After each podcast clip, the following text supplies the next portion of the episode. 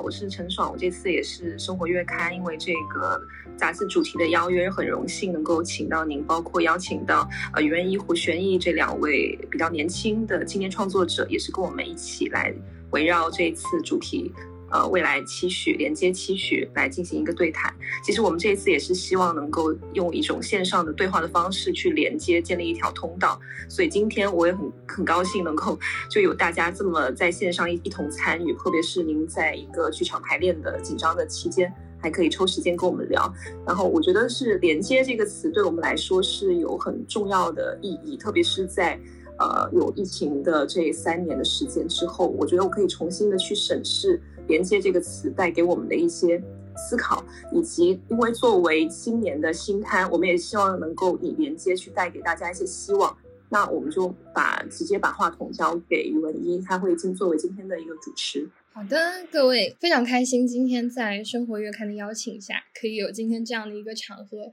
和两位我也非常欣赏的呃创作者们一起谈一谈关于连接和期许的这个话题。那开场的话，我想请请大家先互相认识一下，可以先请丁姐，嗯，包括和后面我们会线上听到的听众们打个招呼吗？啊，大家好，那个我是丁乃竹。是上剧场的 CEO，也是表演工作坊的行政总监。嗯，那胡轩逸也介绍一下自己吧。嗯，大家好，我是睡不好工作室的胡轩逸，然后是个编剧。嗯呃，然后我也自我介绍一下，我叫于文一，呃，我是一个独立的戏剧评论人，同时也是 spoken word 口语诗的一个诗人，然后也做这个社群的推广者。呃，所以今天我觉得。很有趣，因为呃，今天刚刚好是我们有一位我们的前辈的开拓者，然后呃，玄一是一个青年的正在上升期的一个剧场工作者，然后我可能是在青年的这种评论人或者说社群观众的视角和大家去进行一个对话。嗯，那今天其实我看到三位都是女性，那我们不妨就先从这个话题开始聊起，因为其实我觉得今天特别有缘分，就是其实丁姐真的是。是我的一个 role model，可以说是人生 榜样吧。就前几年，嗯，别人在问我说你有没有什么偶像的时候，我一开始是想不出来的，但是我。呃，跟戏剧相关，我自己在大学排的第一个戏是《宝岛一村》，然后《宝岛一村》的发布会我也见到您，然后我当时我之前看到您染的紫色的头发，后来我也去染了一个，然后当时我我我其实会有那种念头，会觉得说啊，如果再过一些年纪，或者我更有阅历，是很想成为丁姐那样的人，那我会感觉到说。虽然我们之前没有产生过实际上交集，可是远远的看着您，然后了解到您做过的一些事情、一些经历，就很给我力量。我觉得好像是有一种女性之间那种惺惺相惜的感觉。那我想问的是，两位，呃，丁姐和玄艺，你们有没有过自己的一些呃女性的榜样，或者你们觉得特别嗯给你们力量的一些女性？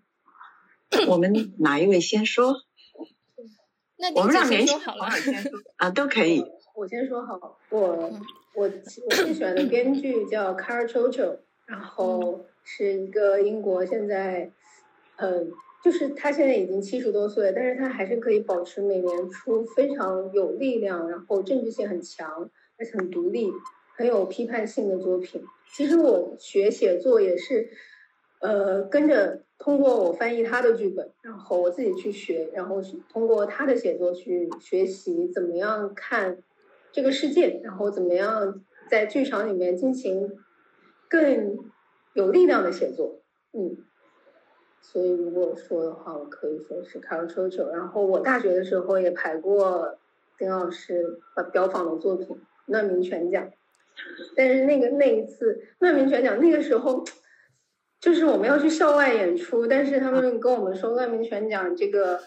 这个题材有一点点，有一点，有一点点激烈，有点太敏感，没有让我们演出，对，没有让我们演出。但是那对我来说是一个很很有趣的经历。好，我觉得那个刚刚你们两位都提到说，就是有这个 role model 的重要性，就是一种带着启发性啊。确确实实，我觉得这个。就像一个蜡烛可以引引燃，就是一个火可以引燃另外一个火一样的。嗯，那当然，因为我们我跟各位已经可能差了一个，我想不止一代吧，不止一个 generation 啊，所以呃，在我的经历当中，就是说，我觉得女性的力量是非常的重要。你放眼望去，在这个世界上，只要最早释放女性的力量的国家。他都进步的特别快，啊，这个我自己因为呃，等于说看到在我成长的过程里面，其实在我的成长里面，在我比较小的时候，呃，我的父母那一代他们的呃这个还是比较父权社会的啊，然后也确实是重男轻女的啊。我自己是幸运，因为我出生在一个家庭里面，我觉得是。在这方面是没有完全没有这方面的问题，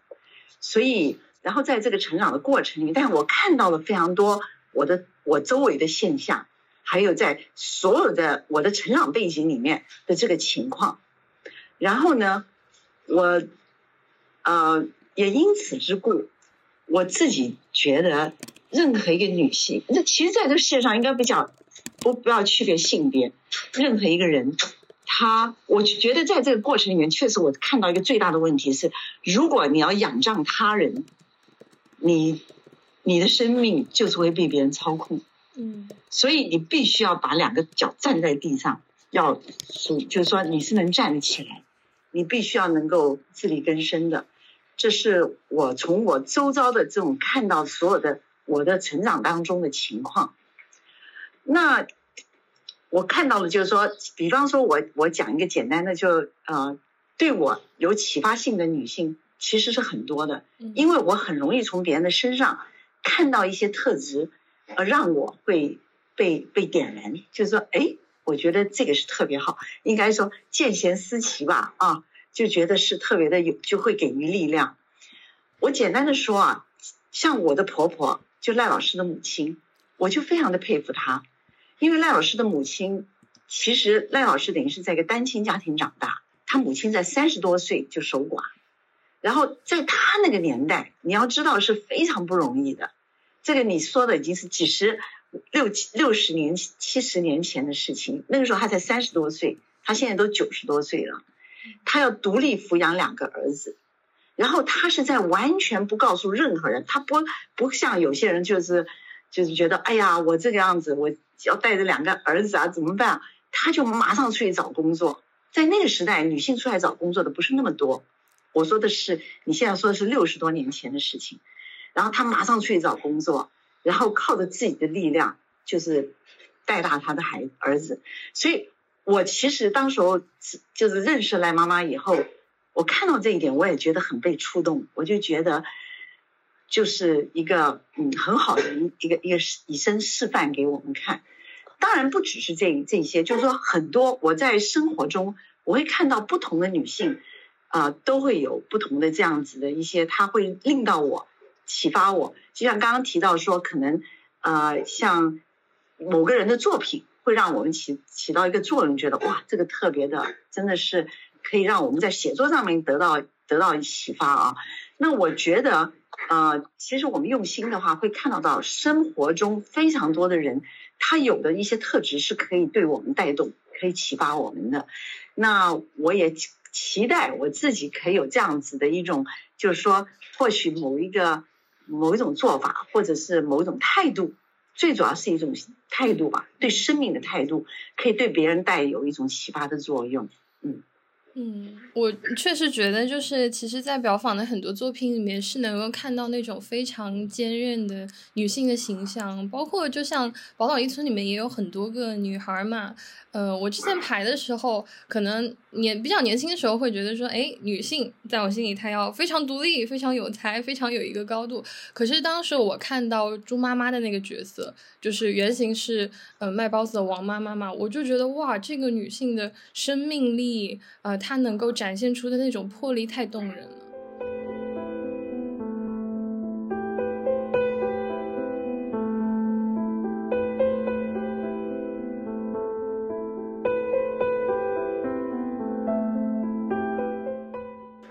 我再顺着往下问一下啊，就是我想了解了解大家，你们和身边非常优秀的女性在一起工作或者互相支持的时候，会是怎样的状态，或者有什么样的故事？嗯，像丁老师，呃，比方说您和呃丁乃真老师，其实也是一个非常有趣的一个合作和陪伴，或者说，我看到现在，呃，因为像上剧场很多这个专属版的戏，每一轮我都会去看，我看到有很多新生代的呃。演员创作者也慢慢涌现出来，会想了解一下您去跟这些女性合作的时候是一个什么感觉？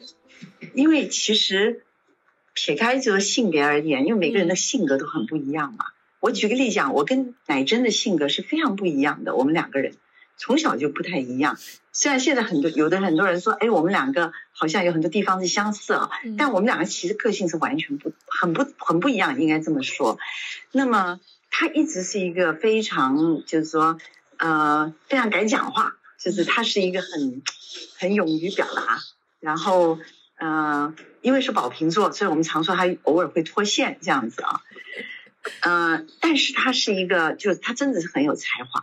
那我们现在因为在很多，比方说现在台北的表演工作坊，他就是最重要的执行导演啊。我们大部分作品现在都是依依着他来，这个这个。可以在台北可以继续，因为尤其这几年，尤其疫情，我们也回不去啊，所以呃，乃真就成为一个非常重大的一个一个力量在那儿。那但他的他因为性格非常应该特别吧啊，他敢说敢做啊，所以有时候他也容易得罪人，应该这样讲啊。那我觉得每一个优秀的，其实优秀的人都一定有他自己的一个。特殊之处，那怎么选择？跟就是说，我觉得沟通是很重要，因为沟通在沟通当中就有很多的倾听。就像刚刚提到说，我的团队里面也有非常多很优秀的伙伴们啊，不论他是做创作也好，他是做表演也好，或者做行政工作也好，那我觉得这个对我而言，我觉得沟通是最重要的，因为透过沟通，我们就可以有很多的东西。然后你要了解每个人真的是很不一样。那尊重这个不同，然后去呃，就是真正倾听，我觉得是重要的。嗯，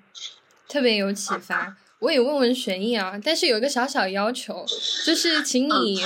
嗯聊聊你跟你身边的一位优秀的女性相处经历，但是先不讲何琪，因为所有人都知道睡不好工作室何琪跟胡玄艺就是最好的拍档，两个连在一起的名字。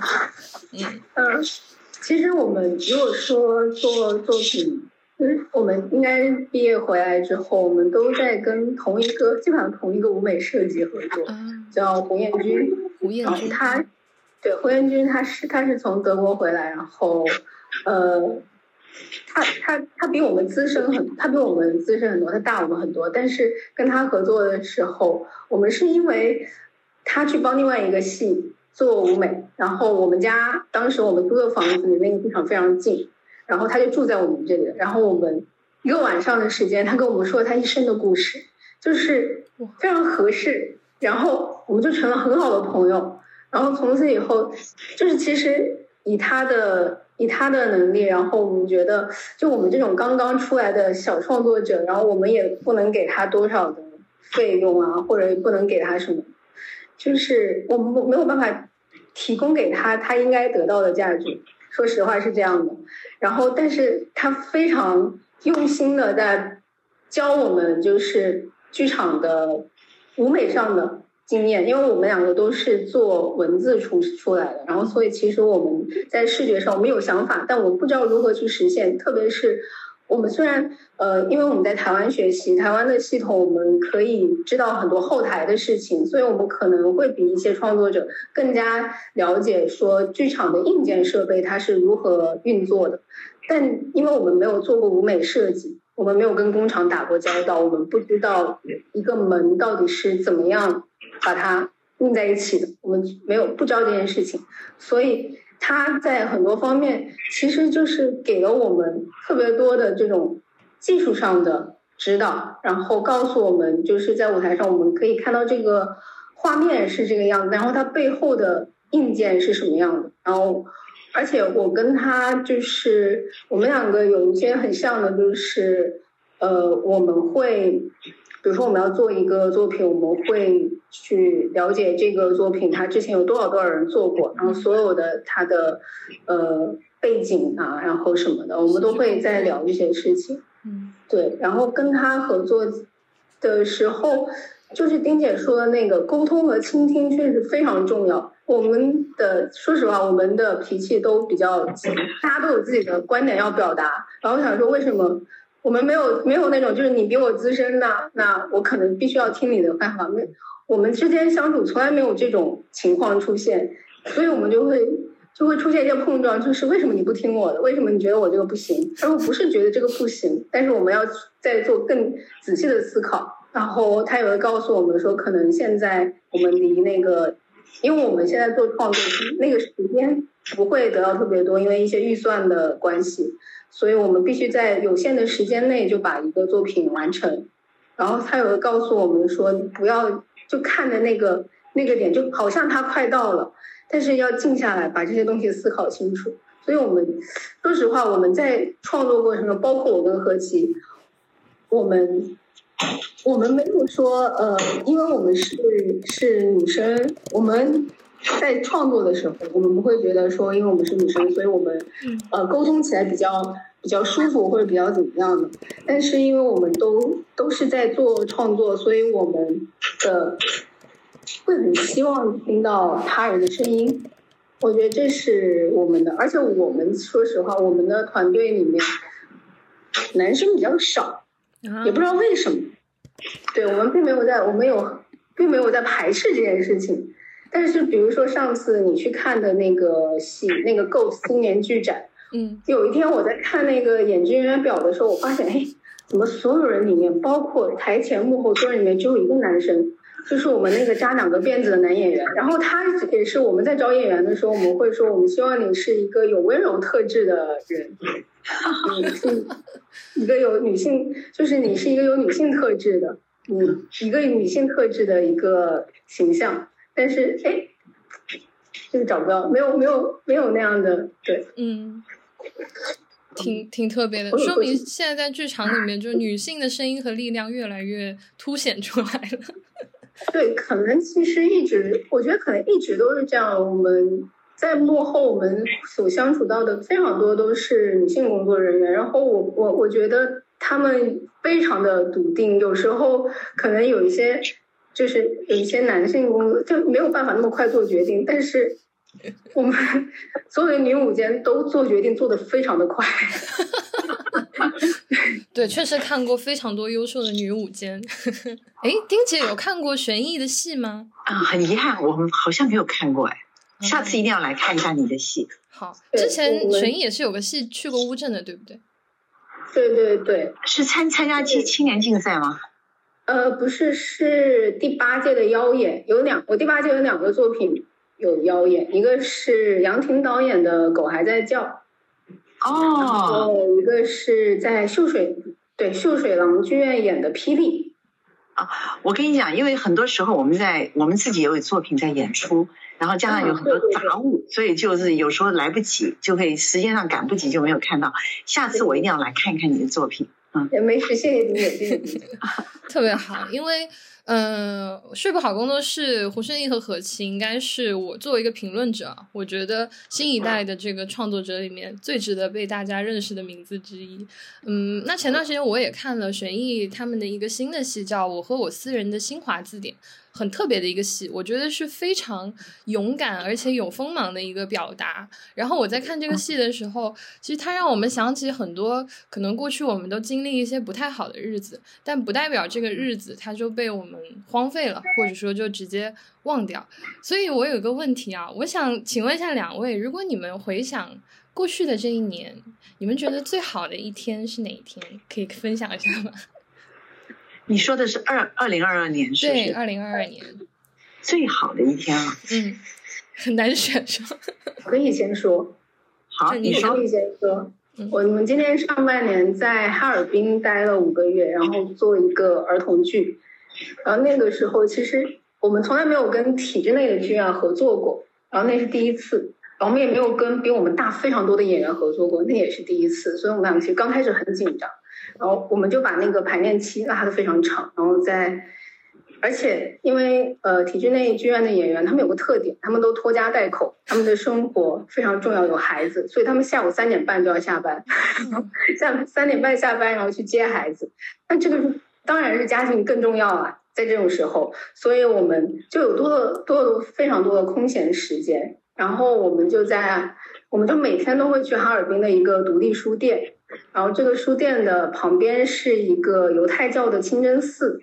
然后它的在旁边是施坦威钢琴的一个售卖中心，然后这个施坦威钢琴的店和独立书店的老板，他们俩他们关系非常好，他们几个人就每天都一起玩，然后我们也跟他们每天都一起玩，我们看书、听音乐，然后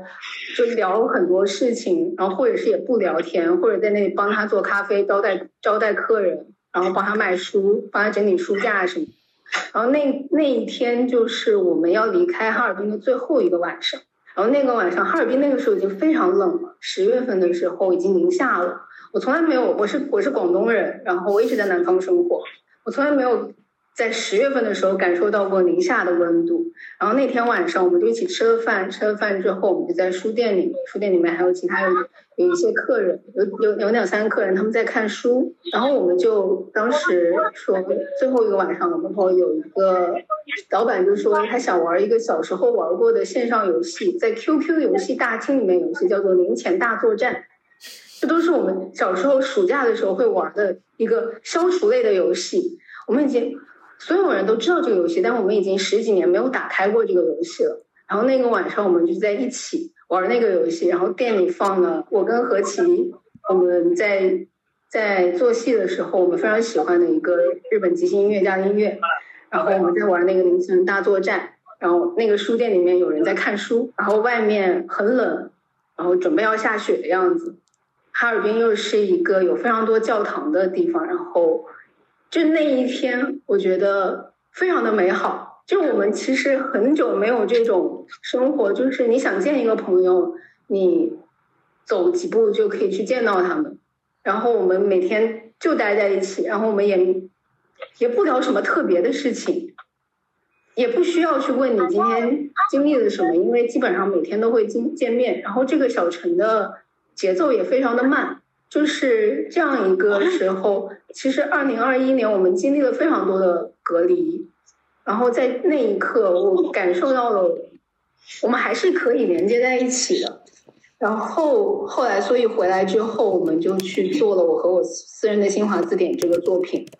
而且我们改变了我们最开始的想法，我们最开始想要它是一个比较政治性的，然后比较暴力的作品，然后后来我们选择了说。要我们讲述私人的故事，我们要通过私人的故事去打开、融化一些坚冰。我们想做这件事情，我们想让剧场中我们曾经在剧场中不断的感受到那种连接感，让它再出现。嗯嗯，听起来很美好。阿丁姐呢，有想起去年对你来说最美好的一天或者一个时刻吗？其实，其实去年有好多时刻都还挺 可以的。我我这么说啊，因为去年在上海封城之前，我们就到了美国，因为赖老师是接受的那个美国旧金山歌剧院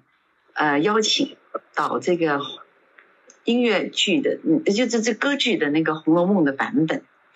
然后呢，因因因为我们就去去了旧金山，但是我们很熟悉旧金山，因为我们。研究所是在伯克利大学嘛，所以我们对于整个湾区地方是非常熟悉的。然后我们就这次选择住在离开这个旧金山，就是金门大桥那边一个叫 South Little 的地方。那这个地方它就是有一种很祥和的感觉，非常祥和。然后呃，那那个时候天气各方面都很好，我们在那边整整住了大概呃快三个月，两个半月，快三个月。嗯，然后在这段时间里面，因为我我的大女儿，还有我的呃大女儿女婿，还有小女儿，他们都，我小女儿一直在在纽约，那他们就我小女儿他们也一家都是做 animation，就是动漫的啊，然后呃全部都跑来，然后我的大女儿跟大女婿，我现在想起来这个事情，就是他特别有特别开心的原因，是因为呃我的大女婿是一个不丹人。他在其实是应该算是前年了，他有一部电影，呃，其实原来名字叫呃教室中的一头牦牛，后来改名在台北他们台湾上演的时候就改名为不单是教室，讲一个老师到遥远的山区去做了，就是做老师，他其实想要做歌手，后来。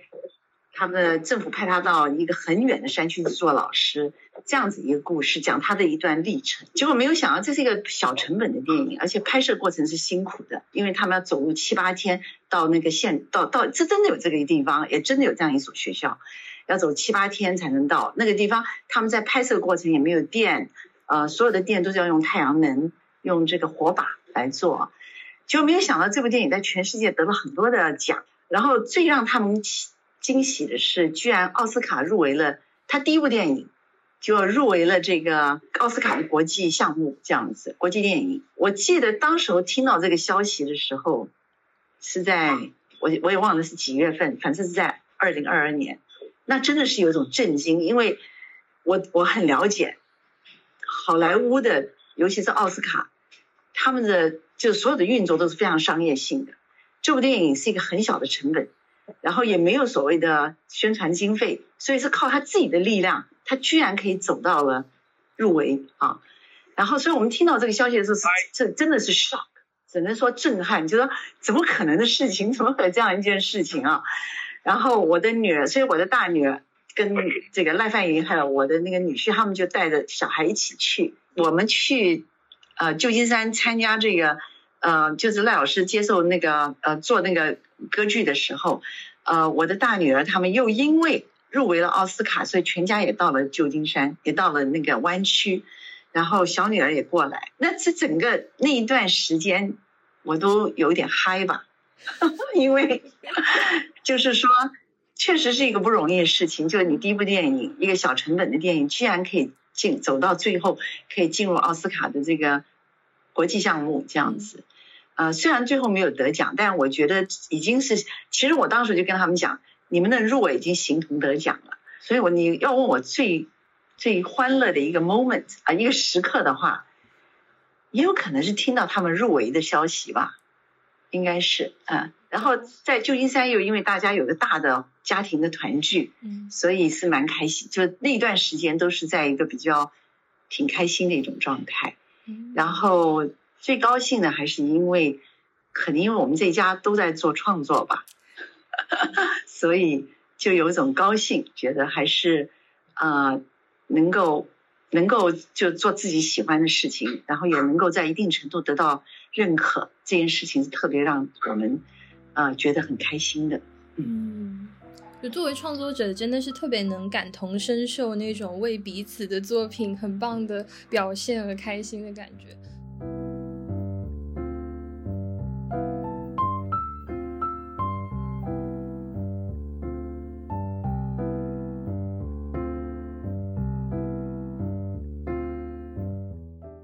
我去年一个特别让我觉得感动的时刻，也是跟电影有关的，因为我，嗯，我是一个 spoken word 的口语师。这个文化的推广者，但其实这个文化在国外，它最早是垮掉的一代开始创立的，而且是因为，呃，这种诗它需要每个诗人去表演他的诗，而且他讲的所有的诗歌的内容，它应该是 speak your truth，就是诗人本人就是那首诗的一个部分。然后，因为它后面可以融合很多音乐啊、戏剧形式，其实是这个文化才催生出来一些像脱口秀啊、雷鬼啊、朋克啊之类的。可是。呃，我也不知道为什么这个文化，其实，在大陆是没有什么人，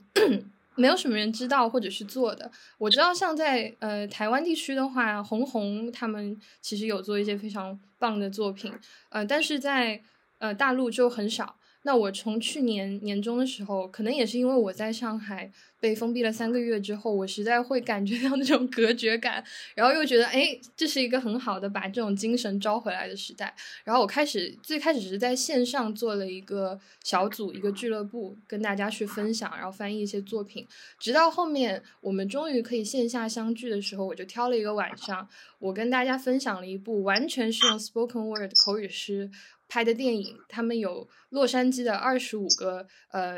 诗人，也是电影人，他们去讲他们自己的故事，然后跟大家讲了整个的文化。然后当我第一次真的看到大家在我面前，而且他们对这个文化非常的。感兴趣，而且那个电影，呃，它里面有很多致敬 Woody Allen，还有呃 Rent，还有 La La Land 的一些情节。所以我们是在上海的一个顶楼的一个朋友家里，然后所有人在那个电视机前，我们看到洛杉矶的烟花在我们面前绽放。然后在我心里，我觉得啊，这一个晚上是我们把这个文化播下种子的一个晚上。也许过个几十年，大家再回去看这个文化起点，哦，就是那个晚上。我就觉得非常的感动，嗯。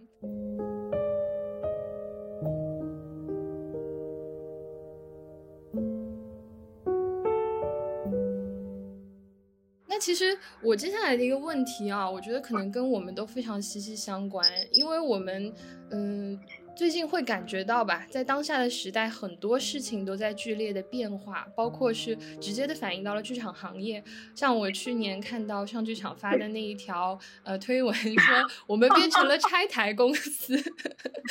那对，然后我们也是整个剧场行业有无数的延期的，然后没有办法去上演的一些剧目。嗯，我会想要跟大家聊一聊，说在这种变化下，你们自己是怎么去相处，怎么去面对这种变化的？对，其实我们说实话，第一个就我们俩，我们睡不好一起，我们做的作品就是《霹雳》，然后二一年的时候在乌镇戏剧节演了。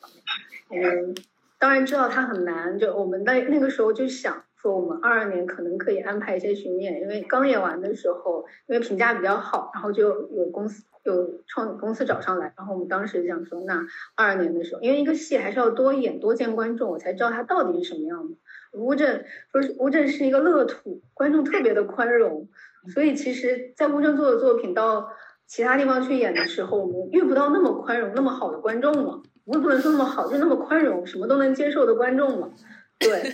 呃，所以其实我们已经做好准备，我们要去面对很多的观众，然后我们看我们还有什么可以改进的地方。然后我们本来对二二年是充满希望的，但是我们到了，所以那其实就是我们第一次我们要自己的项目，然后第一次要操作它进行呃更多的演出了。然后二二年我们三月份本来要在广州演出，然后我们已经装好台了，在对光了，然后我们有一个演员。被发现被突然红码了，他出不来了，因为他跟那个广州市唯一一例确诊在同一家潮汕砂锅粥店吃饭了，同时吃饭了，所以他就出不来了。然后我们就开始拆台。对，所以其实对我们来说，就是我刚刚要开始进入这个这个行业，我真正知道，呃，做一个专业的戏，专业的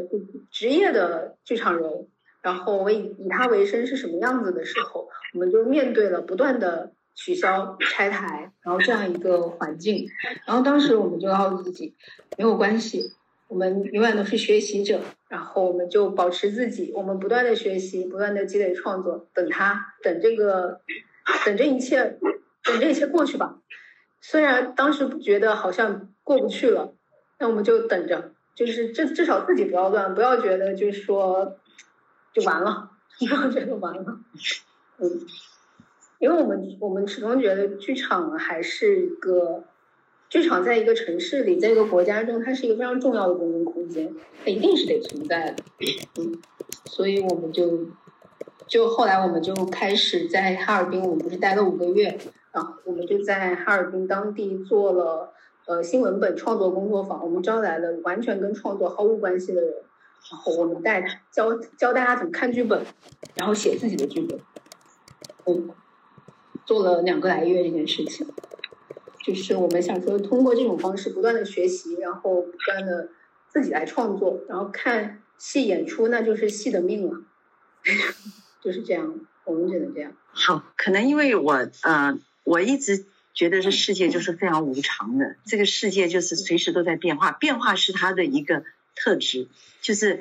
几乎可以讲，没有一件事情是会一直不变。当然，我们都希望事情按照自己的想象，就是可以这样掌控的。但是，在我在我这么多年的经验跟我自己的哲学里面，我知道变化就是它的常态。那但是也虽然有这样的心理的这样子的一种看法或者一种建设，但是可能在疫情当中，特别是在二零二二年所看到的这个变化呢，也确实是巨大的。就是说，它的这种变化是确实是这个是巨大的。那但是也因为可能我在这方面是有一种就是觉得变化就是你在变化当中，你不可能要求它不变。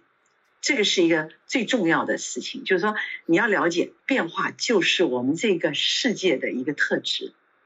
它当然可以变好，它也可以变坏。那么在这个阶段里面，我们所能做的是什么呢？对我来讲，就是说这个时候可能真的要安静下来，静下来，然后呢，做你认为对的事情。你认为在这个 moment 这个时刻，我所能做，因为我我只能做我这个时刻我认为是正确的事情。那也因此，我们在其实从二零二零年开始，当我们面对疫情的时候，我们已经知道这个这个疫情对于所有的行业都有影响，但是特别是对于文化或者是对旅游事业，它的影响是重大的。这个是就是大家都看得到啊。那同一个时间，因为这样，但我我我当时我们就在想，这个时候什么是正确的事情，我们能做的。我们反而觉得，因为我们一直以来都在做创作，都在不停的制作，所以我们是非常的忙。我们其实连回顾自己的时间有时候都没有，你知道？因为你要知道，每一年要制作跟创作，就跟你要生孩子一样，你每年都在生孩子，所以你的你你就是连静下来想想，说我这个身体要不要休养一下啊，要不调节一下的时间可能都不够。那在那个时候，我就跟我们自己的团队，跟台北、跟上海都讲。这个时候，让我们自己安静下来，重新调整自己的步伐，看看有什么东西是在这个时候，我们是在这个时候检视自己是最好的啊。那检查自己有什么地方是可以改进的，有什么地方是不足的，有什么东西是可以可以去掉的，这个时候就是最好的时机。所以我只能讲说，在这个阶段里面，我就反而有一个机会重新检视自己啊。那在二零二二年就当然更更更，因为它很特别，它真的太特别了。它的从各种的 因素里面，就是变成你要非常快速的应变。然后，但但是我们还是照着这样子一个步伐，就是说，在这个时候做什么事情是正确的，因为我知道你种了对的因，它最后结出来的果就是对的。但如果你种的因不对，那可能将来那个果也会不好。这样子，所以，呃，这就是在一个变化的年代，我觉得还是可以用一个很正面的态度来面对，因为大部分人都害怕结果，很少人去检视促成这个结果的原因是什么。嗯，所以这个时候是一个机会，让我们去检视自己在制作、在创作里面有什么地方，我在这个节骨眼上可以再调整一下、改善一下，这样子。其实反而是一个可以沉下心来去内观，以及可以去播种一些事情的一个阶段。是的，是的，是的，嗯。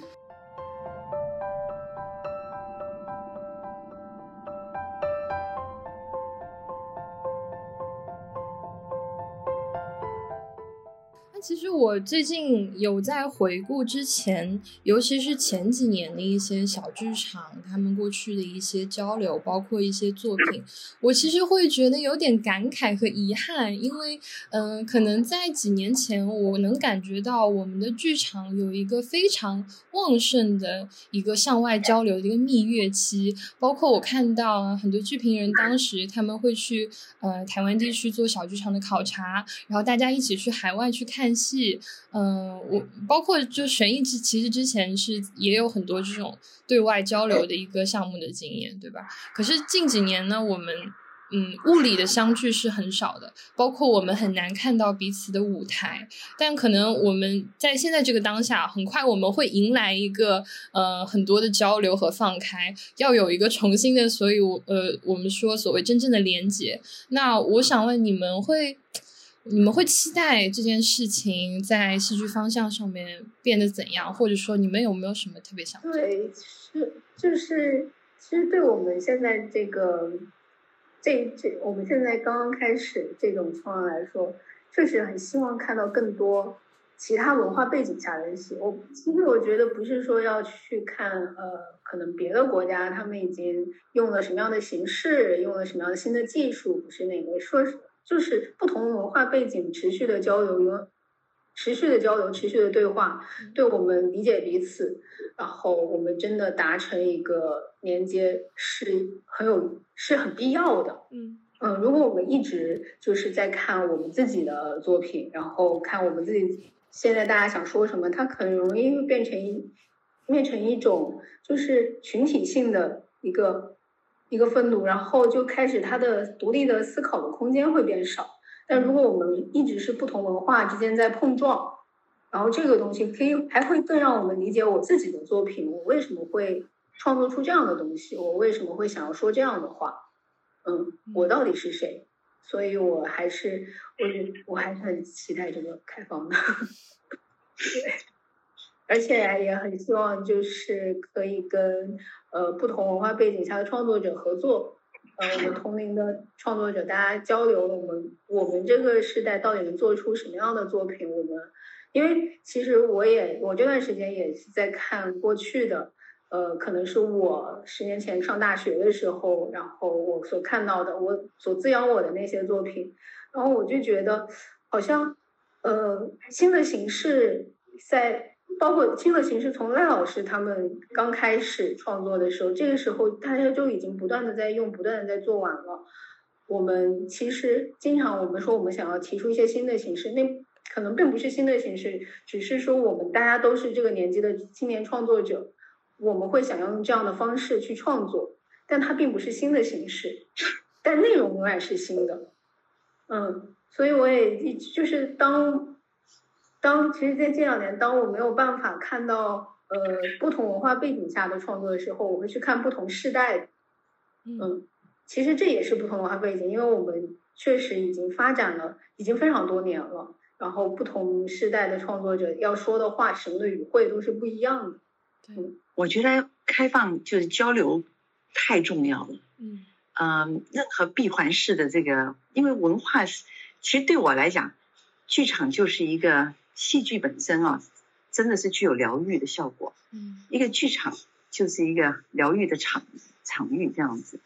然后在这个当中，我们要是能够真的是看到不同形态、不同的内容、不同的方式啊，这个是。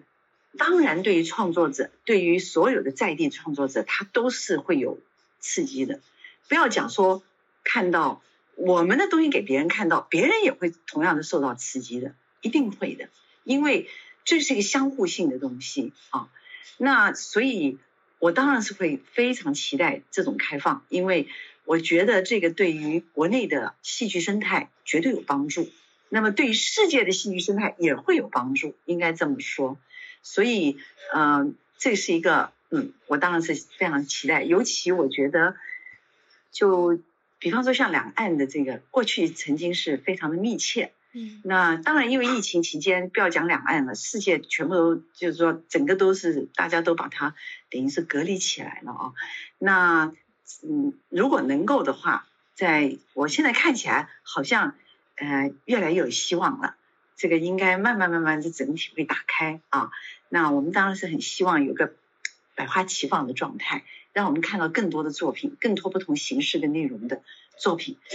啊，可以给国内的观众都看到。嗯，那我们就期待未来的一年、更多年，大家可以有更多的交流吧。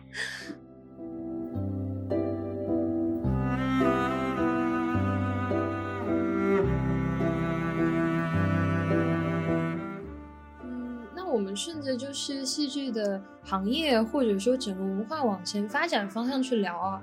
从我自己的经历讲起吧，其实这个真的是可能我跟玄一会有比较共有的一个困惑，就是我作为一个新兴的小众文化的社群的推动者，其实嗯，我会遇到一个难题。就是其实当一个亚文化或者说一个小众文化，它在发展的时候，它在走向大众、走向主流的时候，它会有一些些妥协。而且我们其实，在发展还不到半年的时间内，我们就发生过被商业文化挪用的事情。然后我也看到有一些声音说，如果你一个小众的文化或者一种小众的艺术，它最终的归宿就是被商业收编。或者说这样它才能走向主流。然后我知道玄艺其实之前你也在做一些商业的戏的这个尝试，对吧？然后嗯。包括是现在有一些助演的商业的模式。那丁姐其实很早，呃，你们在做表坊的时候也是非常实验、非常就玩起来的一个团体。可是我觉得，呃，上剧场或者说你们那些作品，其实它在跟商业相处的过程中，它还是一个非常恰如其分的一个姿态啊。所以我想问问，呃，两位，就是我们的创作、我们的艺术和商业相处，你们是怎么看这个事情？呃，这一直是一个一个很重大的课题。我我也经常会被问到，因为很多人会认为，呃，特别是表演工作坊在经过这么多年，那么因为我们有的作品确实在市场里面是受到一定的肯定，那所以就是认为这个东西是不是更贴向了这个商业啊？我其实看法跟大家可能有一点点不一样。我先跟大家说明一下，其实不论是小剧场、大剧场，只要你卖一张票。卖票它本身就是个商业行为，嗯，啊，那现在这个时代，因为我们所处的那个时代，我们是在一个当年的八零年代的台台湾，我们其实是非常的那个剧场是非常小众，非常小众，我们是从非常小众的东西慢慢慢慢走出来的，应该这么说。但是在这个走的过程里面，我们其实一直坚持一个东西，就是说我我我其实是看得到。很多人以为说你贴上，比方说，我跟大家讲，在我们第一次做那个叫那夜，我们说相声，我们一做完之后，就有人来找我们谈，希望把我们买下来，然后就到那种那种，他们那个时候台湾有那种秀场，就希望把这个节目变成一个秀场的节目，他们认为开出来的价钱是很惊人的，以我们当时有一个独立剧团，又没有所谓的任何的经费的资源，完全是靠票房。我当时一听到，我们第一个就是说这个是不对的，因为我知道这两个东西的个性是不合的。第一个秀场走的是完全是走秀的那那种，我说我们当时就跟他们讲说这是不可能的，做不到的。我你会把我们等于是很多很多很多人他其实不懂得我们这个行业的特质，他只是从你他看到说哎你这个东西是有希望的，你是有吸引观众眼球的，所以他要来这样讲。但我一直知道，我们的东西里面，就算它具有一些大众的特质，它还是基本上是属于一个小众的文化，因为它要在一个特定的场域里面，它才有可能成功。它不是说你走到秀场它就会成功了，这点我们是很清楚的。所以我们从早期我们就拒绝了这些之后，然后慢慢的走，我们也是在慢慢的学习，我们一路的摸索。然后在这个过程当中，其实我们也做过很多戏，是非常小众，甚至比方说《乱民全讲》，我跟各位说，它的票房一直不好，它从出来就票房不好，但是我们自己一直很喜欢这个作品，所以不定期的我们就会推出，但在推出的过程里面，我们的团队就会思考，你推出的场次要怎么调整，因为你不能够，你要知道它就是一个比较小众的一个一个东西，一个一个一个项目。我可以跟大家说，那我们要理解，就是说啊，在这个剧场文化有它的真的有它的特质，不是每一种都可以变成非常商业化，还有跟它的大环境也有关系。很多人都会用百老汇或伦敦的西区作为它的底，就是一个说法。但你真正去严肃的去考虑，去看看百老汇，百老汇真正卖钱都是音乐歌舞剧。这是一个非常独特的美国形态，而且它已经发展了一整套它的语言、它的音乐。然后它不但是这样子，它还有一个很重大的原因，是因为它有着纽约，还有它整个美国跟欧洲的作为它的腹地，所以它可以一直以来这样子发展。美伦敦戏区也是一样的，它有这么多年的历史等等，然后发展出来。所以我自己在看，在。我们国内就是说，在我们国内的话，我们要怎么走这条路？我觉得所有的创作者、所有的制作人都必须很谨慎，就是说，很多人他其实不了解我们这个行业的精髓，或者是真正的实际的真实的核心的力量在哪里，然后他也他会用他的外在的眼光来看，于是他会，比方我们有时候偶尔，我跟大家说一下，我们的作品里面可能有某些很具有知名度的明星加入。于是它的流量看起来就会大，但千万不要被这个蒙蔽，因为这个东西呢，在我看起来有好处也有坏处。它的好处是说，确实让很多原来不接触这个剧场文化的年轻人可以走进剧场，这是它的优点。但它的弱点也是，你必须理解，如果一个所谓的商业性剧场本身，因为剧场是 live show，它是活生生的。在演出，当明星不存在的时候，它能不能存活？这是你要思考。比方我看到百老汇所有的作品，它其实很难很难让明星真正加入，因为他知道明星不可能有这么多档期加入。于是当他没有明星的时候，他要怎么走？这还是要思考的。那么一个一个作品，比方我说，像是这个《歌剧魅影》也好，《狮子王》也好，确实。这些都是长演型的，你要了解长演型，它一个就像在百老汇，它一个长演也不过一次演出就九百多人的一个剧场，九百多人剧场在百老汇，如果你不能连演三百六十五场，你就算失败。他的他计算他的成本不是像我们这样计算的，所以当他在计算这个成本的时候，他是要计算说我一年能不能够这样支撑好。那我们再回头来看我们的剧场。现在国内的剧场，大部分的剧场都是一千多人的剧场，这也是为什么赖老师后来会独独偏爱六百多人的剧场，因为他觉得六七百人的剧场是比较符合一个话剧类型，就是所谓的话剧类型啊。那我们同时也在考量的东西，像上剧场线的走向，我们在测试我们自己的作品，不论它是一个明星型的作，就是说他的作品本身已经带自己的知名度。《安宁桃花源》《宝岛一村》《如梦之梦》，但我们同时也知道，它大概能够以我们自己计算，国内剧场人，如果你不靠任何那种知名度的，你要靠国内剧场人，剧场人的观众，他是有一定定量。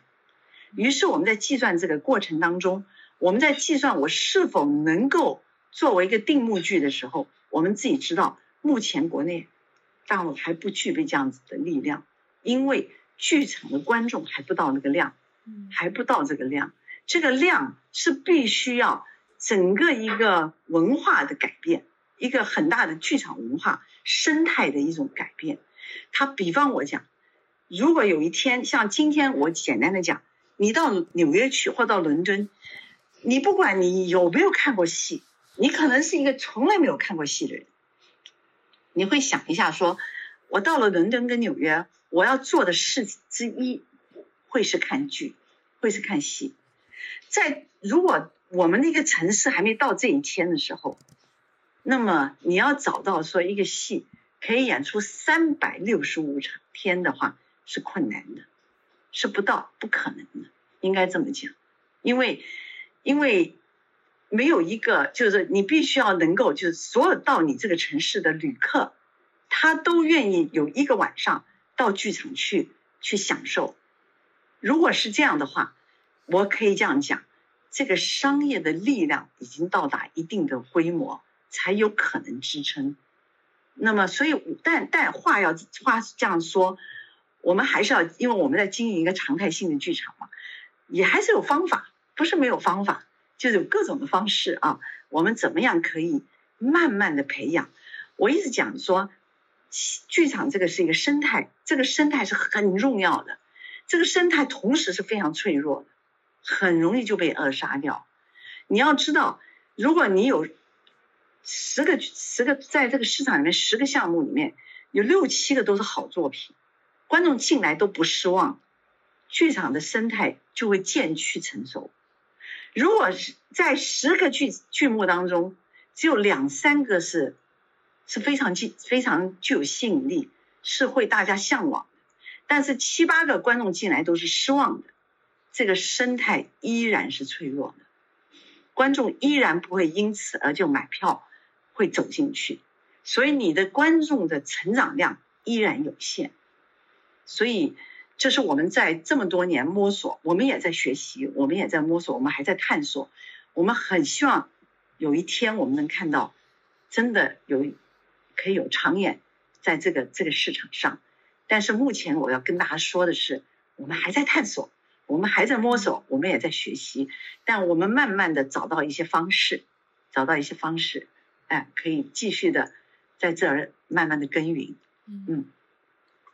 那玄毅呢？有有启发到你现在一些困惑吗？非常启发，听丁姐说学到了很多东西。就是其实我们我们现在。我非常同意丁姐说的，其实我们每卖一张票出去，它就是一个售卖行为，我们就是给大家提供提供了一个一个产品，只是可能这个产品它的内核，它有自己独特的内核，然后它跟它不太一样。但我们我我我我们两个一直觉得，作为创作者，我不能就天天抱着我的内核，我说我这这个是好东西，你们都看不懂，然后什么，这个这个是不行的。所以我们如果说。呃，就像丁姐说的，一个晚上有十个观众进来，七八个出去都说失望的话，那就是我们创作者自己没做好。嗯，我觉得，因为因为其实总觉得剧场作品它是一个在讲人类共通情感的东西，我们最终都要到到达那个人类共通情感。它可能呃有观众不需要有那么多的知识。呃，不需要有那么那么了解观众，但是人类共通的情感它永远是存在的，它永远有有有一个基准线。所以，如果我们的剧场作品，我们没有把我们想要把这个人类共通的情感，把这些东西让大家去有思考也好，或者是或者是说让大家有感动也好，就没有做到这一点的话，那是我们自己的技术上的不足。是我们自己能力上的不足，而不是说别的。嗯嗯，而且其实还有一个今天说的那个生态的问题。最近我们也在思考，就是如果我们现在观众大家进剧场，大家真的工作很忙很累，对，然后这个内卷的压力非常大。我们也可以看到，年轻人现在考研的人越来越多，大家压力都很大，然后大家好像只有一种活法。那我进剧场，进到这样一个地方，我消费，我是想要看一些让我快乐的东西。我觉得这个无可厚非的，对，就是不能不能不能对观众要求太高。他大家就大家都是人嘛，就是你不能说你你一定要跟我一起去进入莎士比亚的世界，然后我们要去这样。现在我觉得。呃，我们的我们的生态，观众生态，大家整个的，大家还没有到那种时候。就是我们现在的观众，他们真的是，呃，特别是我看到很多上海的，上海有很多呃驻场戏的观众，呃，有一些人可能是很有钱，然后但是有很大一部分人，他们是从自己的就是生活费中省下来一个钱。我今天我就是想去看一下这个人，我觉得。这这个那当然是要尊重所有来买票的，嗯，然后我们现在就是，但其实很多，呃，市场上的这些东西，我觉得都是都还没到我们现在这样创作者，我们现在能考虑到的事情，我们能看到的世世界其实很小，但我们现在能做的事情就是，我我做出来的作品，我不要去辱没每一张票吧，但有时候我们也会觉得。觉得很就为什么要定这么高？我觉得我现在这个戏不值得卖这个价。但是制作人就跟我们说，如果不卖这个价的话，那我们这个成本是收不回来的。我说可是太高了呀，然后我们就只好我们说那好，那我们再做一下吧。至少有至少十个人没有五个人说我买这个四百八的票我能对得起，那剩下五个人我只能跟他说对不起，我欠他钱，我只能这样。对对，所以我们现在也是在一个我们。我们这这个，我们我们当然希望我们能有更多的观众，但我们也希望我们可以对得起观众每一张来的票，他的时间不要浪费。嗯嗯，其实嗯，讲到剧场生态，因为我刚好在做一些戏剧评论的事情嘛，我觉得这个也是很有趣，因为我会离观众非常近，然后我会发现，其实，在我们的剧场生态里面，我们的戏剧评论是没有像英美那样，就是它有非常专业的，然后它可以就是比方说像 New York Times，然后它做独立的戏剧评论，大家是信服这个评论，然后这个评论也能够给到这个作品，嗯，有褒有贬，我觉得，而且就是它能够因为做评论这件事情，它就。可以存活，可是我们就是国内的剧场，很多的戏剧媒体吧，现在可能很多还是在发一些讯息通稿，或者说有的时候，呃，大家其实我觉得独立评论的声音很少。可是我在剧场里面看到很多的观众，说实话，有一些观众可能他一年看超过五十场戏，他可能比很多在戏剧行业里面的学生从业者，他就是半个圈内人，他很懂。嗯，但对我们来说，其实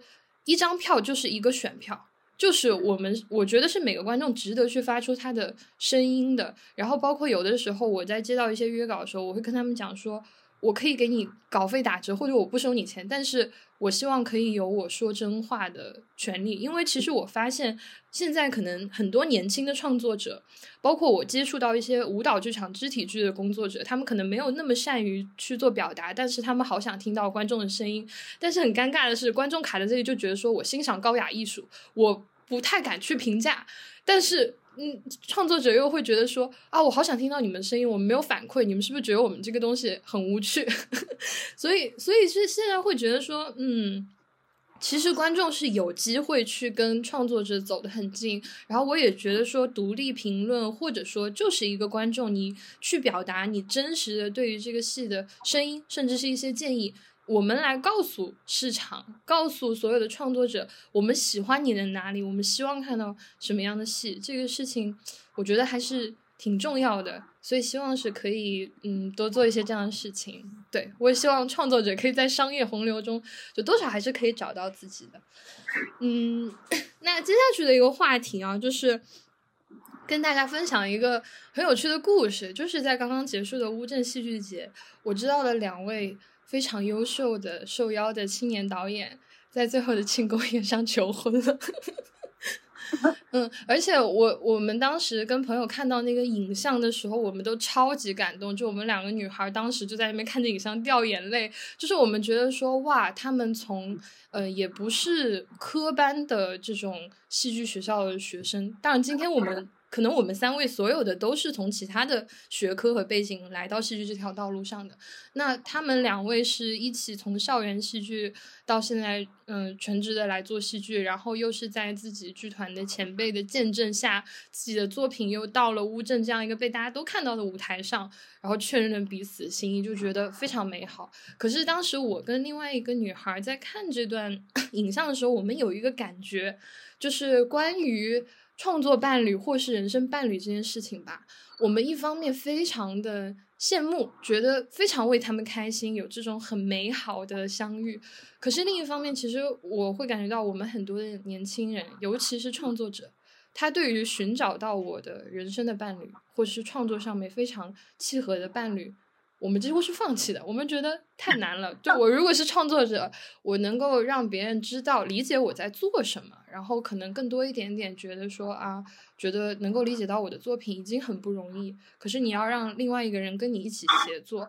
但今天刚好就是，其实丁姐跟赖老师又是创作伙伴，又是人生伴侣。然后睡不好工作室的两位成员也是从大学认识之后就一直一直去一起工作。那我想呃问问两位啊，你们觉得就是遇见这种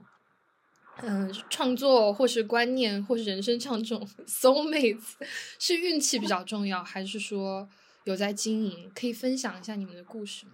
我我那个我那个比较简单，我我我们我们两个比较简单，就是我们是研究生同学啦，然后我们研究生的时候在台大念戏剧系，然后呃，她是我何其是我的学姐，然后我们两个其实那个时候就是因为呃台北哎台北艺术节做了一个记录剧场工作坊，我们两个当时我们两个本来就聊的时候，我们觉得我们的理念很像。就是我们的想法很像，倒没有到你。我们当时刚开始去台湾的时候，我们俩都没有想成为创作者，因为这件事情太难了。我当时是想做一个，就是可以写出有评论性的戏剧宣传。我想说，最后回来做个宣传就好了，做个制作，做个宣传，然后写写评论就好了。我从来没有想过当创作者，然后是因为跟何琪我们呃聊，然后我们觉得我们想法很像，然后我们就一起去的那个记录一场工作坊，然后我们发现我们真的好像可以做点东西出来，然后我们回来之后，哦，慢慢的。才开始就才开始，其实我们在过程中一直就有，就是我们知道，如果是一个人来做这件事情的话，我可能不会坚持下去，因为太难了。嗯。但两个人的话，两个人的话也难，但两个人可以互相互相帮助。然后我们两个又，这就是我们，其其实我们俩就是运气，就是想法上非常相近。然后，所以我们两个就一起做，而且我们两个是一个以，最后我们两个确认了，他想做导演，我想做编剧。嗯，所以我们就以导演和编剧的身份这样合作，然后，对，呃，而且这种我觉得这种合作方式的好处在于，呃，首先我们两个不需要再去再去讨论说你能不能看懂，就如果你看不懂我写的东西，那你自己再去努力，就这这个这个是呃互相前进的。我会不断的通过我的写作向他提出挑战，他也不断通过他的导演向我提出挑战。于是这个样子，我们两个是在共同在创作上是共同进步的。嗯嗯，而且我们也看，其实很多导演和编剧这样的创作搭档，这样会让我们自己又保持自己创作的独立性。而且我不害怕去挑战他。如果我是去跟别的导演合作的话，我会害怕人家是不是能看懂我这样。这样写东西，嗯，但是对何其的话，我不会害怕这件事情。然后对何其，他在导演上面，他也想说你，你觉得你自己写的很好吗？我一定要反着你这个东西来。然后结果到他的到他的手手上，他就会也去逼自己去寻找到那个新的形式。我觉得这对我们两个来说是很好的一件事情。嗯，然后我们两个现在就是。就是我们想要去找到自己的风格，然后找到我们想做文学剧场，嗯，然后我们想让文学在在剧场中真的以各种方式出现，所以我们两个现在就是在为了这个共同的这件这个目标在合作，嗯，但对我来说这真的是运气。其实如果没有，所以其实我们的教授，我们台大教授也说，我们两个在台湾。读这个书最大的收获不是这张文凭，是我们遇到了彼此这个创作伙伴。嗯，这真的可遇不可求。对对对，不，这讲的很好，就真的是可遇而不可求。因为我想，悬疑跟这个 partner 之间的关系，是因为都在跟创作还是有关系的啊。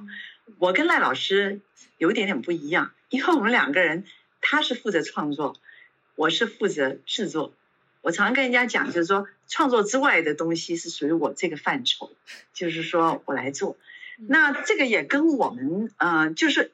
我一直知道，就是说，其实早期当然我有参与过创作，也参与过演出，但是，呃，但我同时也就发觉自己其实，就说虽然那时候得到很多人的鼓励、支持，甚至是不停的就是觉得好啊，可以的，你可以的，但我自己心里面真的是感觉到。跟我的性格还是有点点，就是我我就不合，就是一个一个怎么讲，就是我还是一个，我就是喜欢站在幕后。我从小其实喜欢做 supporter，就是做支持者，就支持人家的。然后，所以我我觉得这个也是我们两个个性。我觉得这所以可遇而不可求。其实找 partner 是可遇而不可求的，不是说。一下子说你一心要去找就找到了，你知道这 这不容易的，哎，是真的是不容易。但是我们因为从早期就开始决定，我因为从开始认识赖老师，我就哎觉得他的他这方面是特别有才华，我只是我我感觉到他有一种很全方位的，比方他对音乐，他对各种方面啊，然后我就心一想，哎，怎么去帮助这个东西实现实现出来？所以我们很早就决定了我负责的部分，所以我而且。我们要确保，就是创作的人尽量不要不要受到制作上面的干扰，然后所以就很早，然后慢慢越来越在这么多年的过程，就会越来越会摸索出来彼此之间应该怎么合作。那你刚刚提到说这个是不是是不是可以经营啊？我觉得应该这么讲，开始我觉得是可遇而不可求，但呢，到后面确实你是需要还是要沟通嘛，还是要慢慢的这样，在这沟通磨合的过程，就会彼此会产生一种方式，是属于我们两个之间的这样子。嗯，大概是这样子。好的，很很很好的分享。看来运气还是很重要的，得先有运气，之后才可以有方法。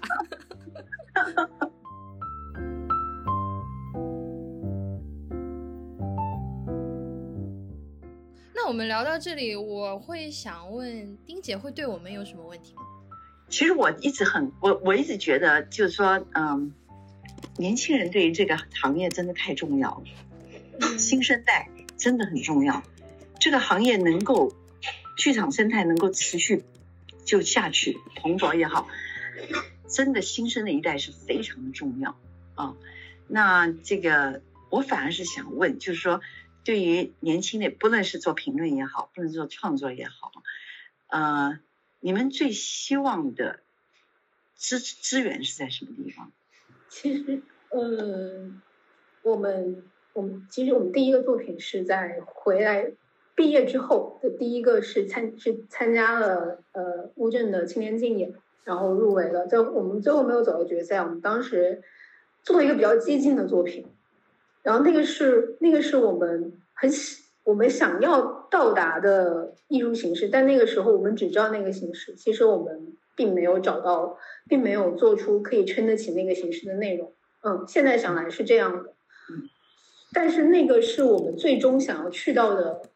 方向，它是一个那那那样的风格的作品，呃，然后后来后来，但是在乌镇的时候，我们看到了，就是青年竞演的时候，我们看到非常多的创作者，然后大家都在推出自己的作品，然后青年竞，但是我当时有一个小小的疑问，就是我在台湾的时候，我看到很多年轻人的创作，我们童年童年创作非常多，然后各式各样的。然后有些人觉得很奇怪，怎么会有这样的东西？然后有些有些你可以看到，他已经是他第三、第四个，他已经保持出了一定的风格。但是那一次我在青年竞演，我发现大家好像还没有开始寻找自己的风格。嗯，这件事情让我一直在思考是为什么？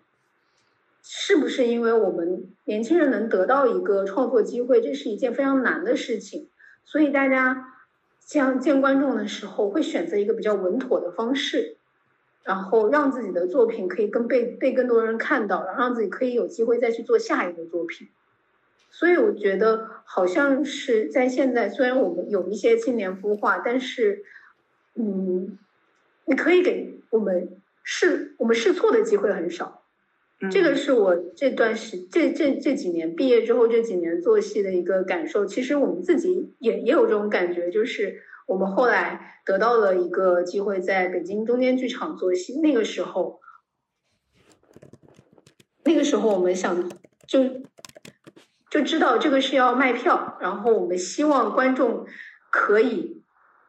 观众看完可以开心，所以我们。其实那种我们不知道，不知道，呃，第一次做戏，其实很多都不知道。我们说实话，我们也不太知道怎么让观众开心，怎么样，怎么样让，就我们说啊，不是怎么让观众开心，就是我们自己能力也没有到达那种程度。嗯，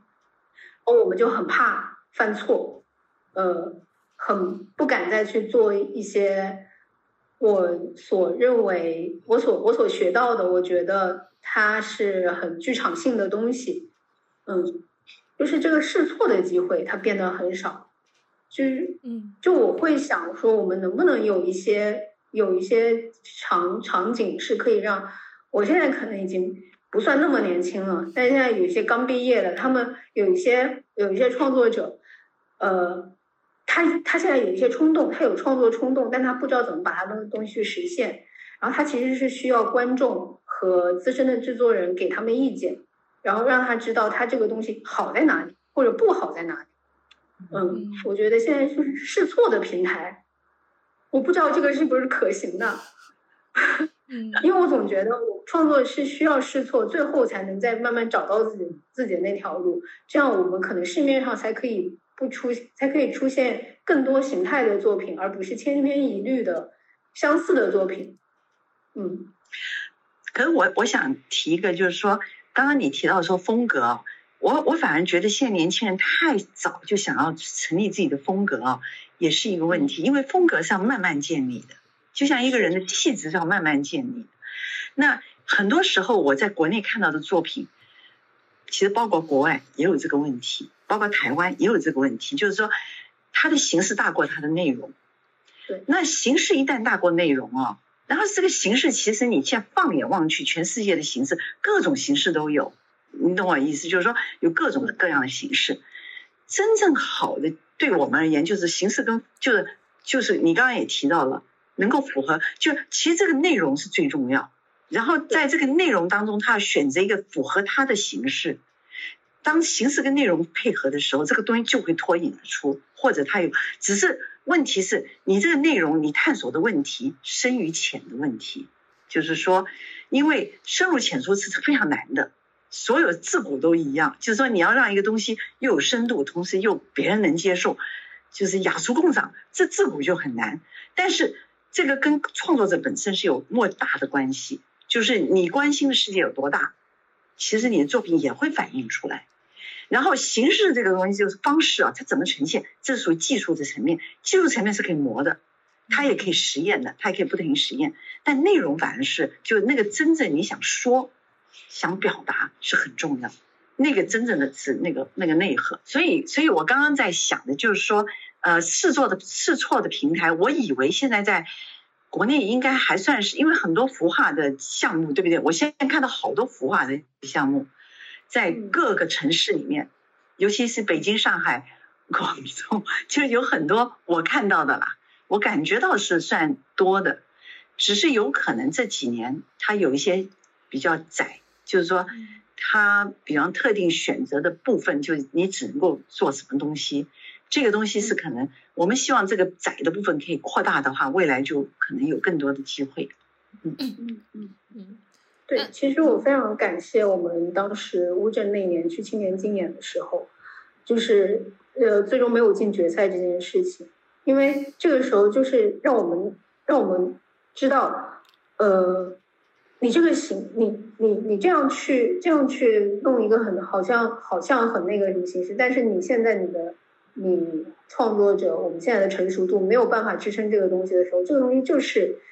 没有办法到达观众的。就是，就这件事情让我们一直在思考，我们未来要怎么做，我们要怎么样才能走到那个地方，然后我们要怎么样才能找到那个真正的形式，而不是我们从别的作品里面看到的。我觉得我要做那样的东西，不是那个东西。所以那一次乌镇，我觉得，呃，就是我很我很感谢那次失败。哎，你这态度，我觉得你这态度特别好，这是很好的一个态度，嗯，这是奠定成功的态度，嗯。嗯嗯，那其实对于我，我觉得戏剧评论或者说做一个更好的剧场观察者的角度而言，我其实觉得最先需要的可能是，呃，就对于我们的机会来说，是可以有这个视野去看到更多的东西。因为其实我最早开始接触戏剧做这件事情，我是学文学的，并不完全是跟这个。演出行业有关的，我其实就是通过我给自己定目标，我要去看多少场戏，然后慢慢建立这个认知，直到看的多了之后，我会发现，哎，原来有的戏其实它的形式，它的这个东西就是另外一个戏已经有过的。东西，然后包括其实当时我拍《宝岛一村》的时候，《宝岛一村》是没有官摄的嘛，没有录像可以看。我们当时就买了呃台湾版的那个剧本，我们就是看着剧照在想象，所有人想象是怎么样的调度在那边排。但是我这个也给我一个很重要的学习，就是我发现，嗯，如果你是一个关心剧场的人，你去观察剧场的话，你得在剧场里面成长。你就是在场，然后你就要学习。就像嗯，去年阿那亚的那个前年吧，阿那亚戏剧节有一个戏叫《海边的罗密欧与朱丽叶》，陈明昊导演的，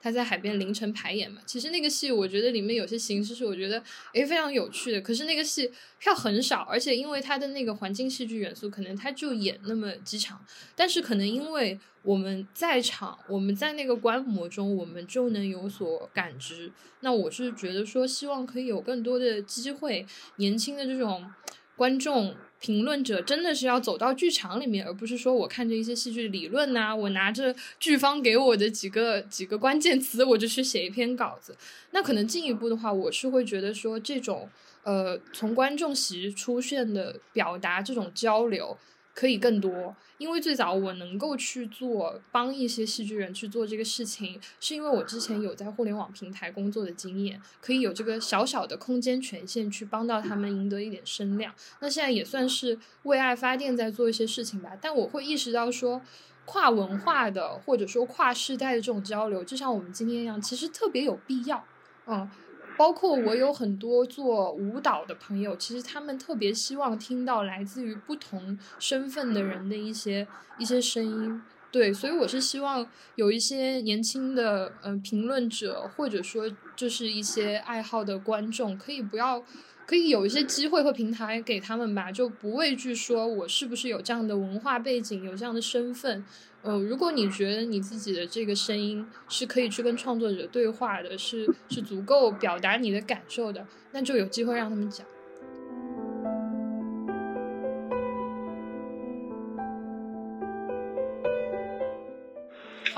那我们今天嗯差不多啦。我们最后有一个小小的问题，大家可以简单想一想，就是我们新年来了嘛，元旦刚刚过，你们对于这个新年有什么愿望吗？小期待。我们今年，今年我们睡不好工作室，我们两个在，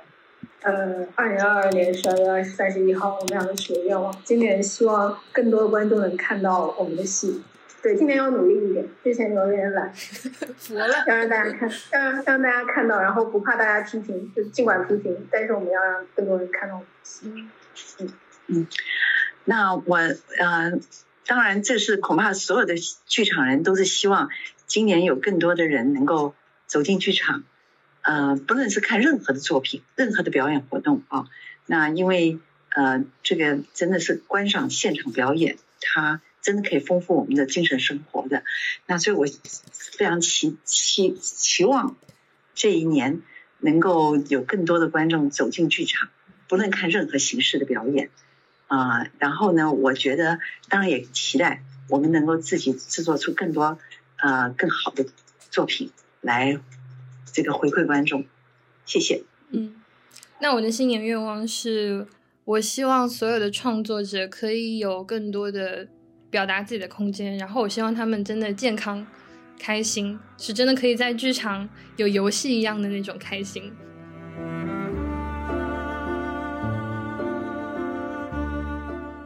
哎，好，哎，那拜拜，好，拜拜，拜拜，谢谢丁姐的时间，谢谢丁姐，拜拜，拜拜，谢谢大家，谢谢大家。